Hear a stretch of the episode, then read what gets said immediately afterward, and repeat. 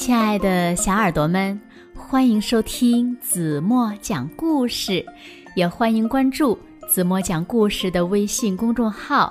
我是子墨姐姐。可爱的鼠小弟想吃树上的苹果，可是呢，这棵苹果树呀实在是太高了。他观察到小鸟、猴子。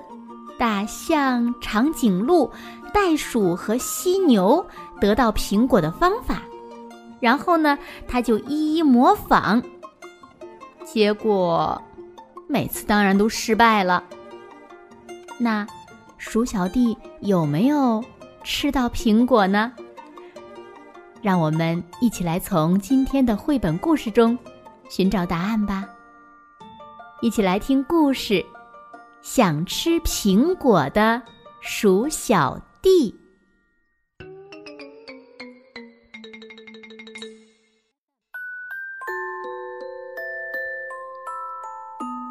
鼠小弟家门口有一棵又高又大的苹果树。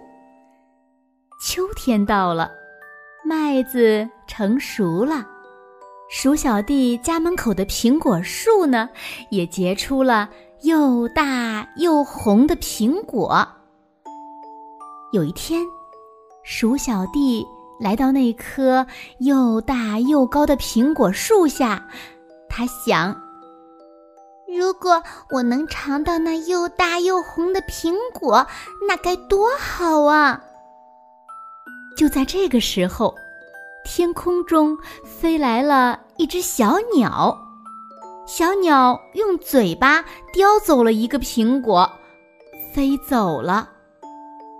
鼠小弟想：如果我有一双美丽的翅膀，能在苹果树上拿到那又香又甜的苹果就好了。于是呢，鼠小弟便学着小鸟的样子飞了起来。只见他用那细小的胳膊飞舞着，脚呢也使劲儿的往上飞，已经离开地面一点儿了。可是，如果想要摘到苹果，还差得远呢。没过一会儿，鼠小弟便“咚”的一声掉了下来。这个方法不行。来了一只猴子。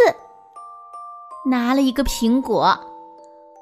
嗯，要是我也会爬树，该多好啊！来了一只大象，拿了一个苹果。要是我也有长长的鼻子就好了。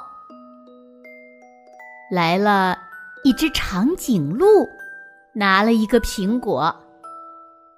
要是我也有长长的脖子。多好啊！来了一只袋鼠，拿了一个苹果。要是我也能跳那么高，多棒啊！来了一只犀牛，拿了一个苹果。要是我的力气也那么大，来了一只海狮。鼠小弟。你怎么了？鼠小弟问他：“你会飞吗？你会爬树吗？你有长长的鼻子吗？你有长长的脖子吗？你跳得高吗？你的力气大吗？”海狮回答说：“这些我都不行，不过我有一个本领。”终于，鼠小弟也拿到苹果了。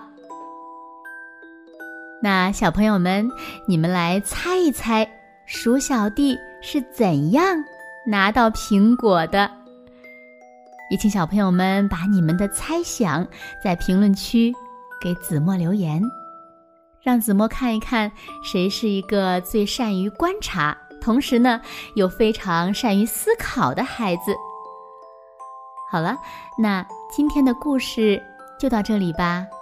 明天晚上八点半，子墨还会在这里用一个好听的故事等你们回来哦。